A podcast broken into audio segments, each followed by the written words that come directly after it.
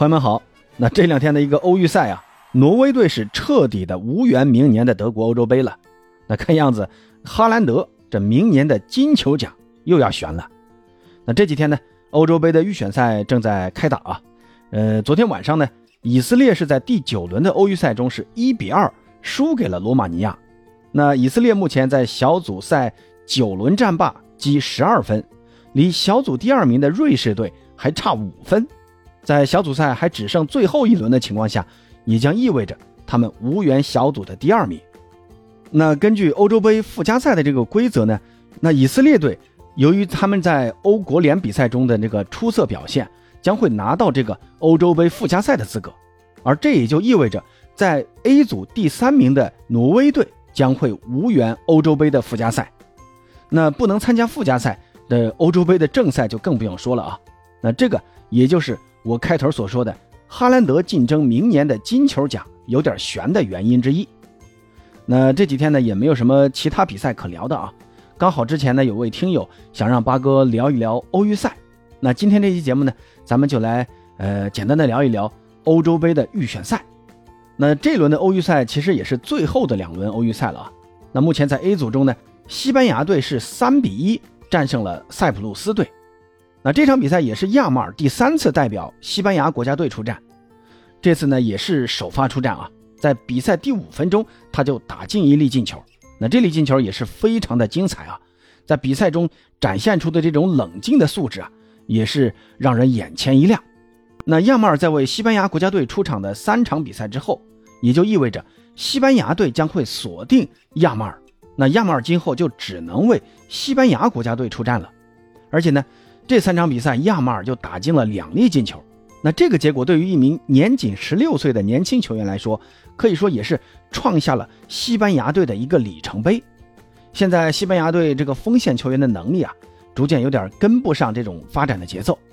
前两届大赛呢，西班牙其实都是受困于锋线得分能力不足，呃，而无法取得更好的成绩。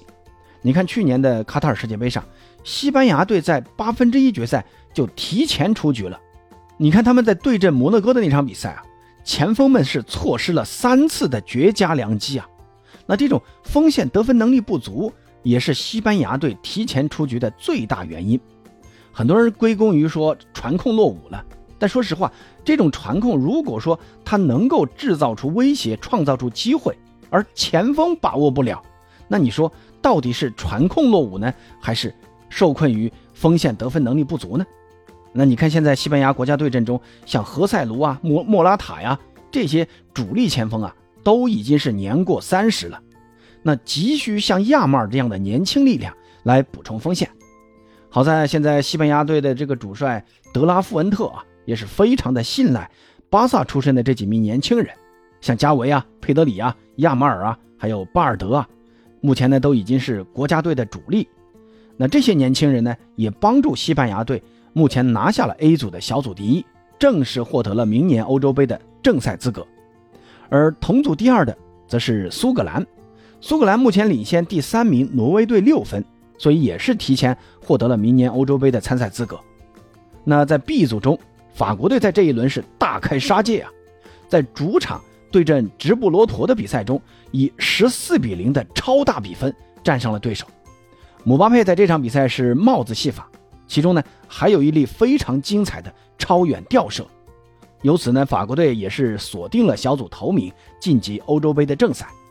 而小组第二的荷兰队，则是一比零小胜爱尔兰队，也是提前锁定了明年欧洲杯的参赛资格。那在 C 组中，英格兰是二比零战胜了弱旅马耳他。上半场啊，福登是制造了对手一个呃非常搞笑的一个乌龙球啊。当时这个球，福登完全是可以自己打的，因为已经是单刀了嘛。结果呢，他非要倒三角回传，结果呢，在传球的过程中啊，把这个球传到了对手后卫的脚上，给弹到了守门员的手上，最后呢，给弹进了球门。那这个球，说实话进的，呃，就感觉啊，这个球命里就得让福登进这个球。而在下半场呢，凯恩是接萨卡的助攻，门前推射破门。这已经是凯恩在欧预赛中的第八粒进球了，已经快追上 C 罗和卢卡库了。而英格兰队呢，也凭借这场胜利锁定了小组头名，提前出线了。而小组第二意大利队则是在主场复仇，五比二战胜了北马其顿。在去年的卡塔尔世界杯欧洲区预选赛中啊，就是北马其顿在附加赛中绝杀了意大利，让意大利最终无缘卡塔尔世界杯。所以呢，这次也算是仇人见面，分外眼红。只是这场比赛中有一个小插曲啊，就是呃，意大利队在比赛中获得了一个任意球，还是由若日尼奥来主罚。结果呢，若日尼奥是再度罚丢这个点球，这已经是若日尼奥在意大利国家队中连续第四次罚丢点球了。那主教练斯普莱蒂啊，也在赛后采访的时候说，下次还要让若日尼奥来罚点球。说实话，这多少啊，有点赌气的成分啊，呃。因为下一轮呢，意大利将要对阵乌克兰，那这是意大利的一场关键之战啊。那目前呢，双方是同积十三分，下一轮双方的直接对话，谁赢谁直接出线。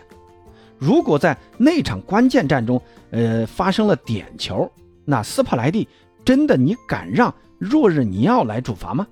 那我个人呢，还是希望意大利队能够出线啊。那在 D 组中呢，土耳其这轮比赛是轮空了。所以呢，他们就找了德国队啊来踢个热身赛。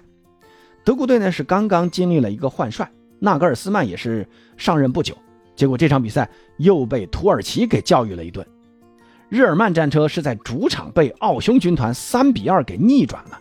这场比赛，呃，给人最大的一个看点，我觉得就是哈弗茨被纳格尔斯曼给改造成了左后卫。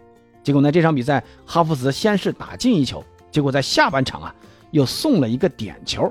给土耳其，最终呢被土耳其给反超了。德国队现在这个状态啊，真的有点替他们担心啊。这换帅之后啊，德国队在场上的这种处境似乎也并没有太多的改善。全场比赛呢，德国队是创造了四次绝佳机会，但是呢，他们只抓住了其中的一次。而反观土耳其呢，三次机会全部都抓住了。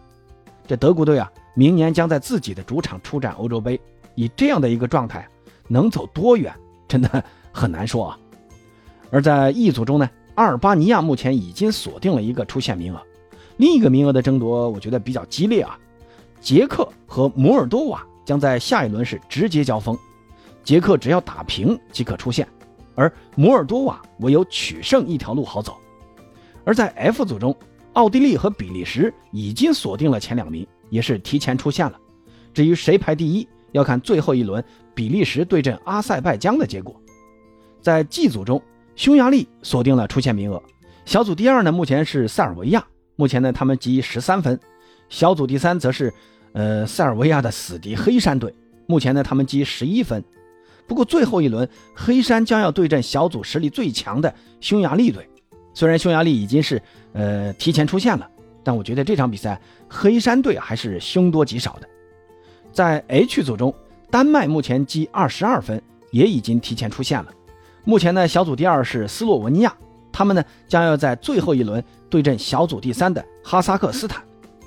斯洛文尼亚目前积十九分，哈萨克斯坦呢积十八分，只差一分啊。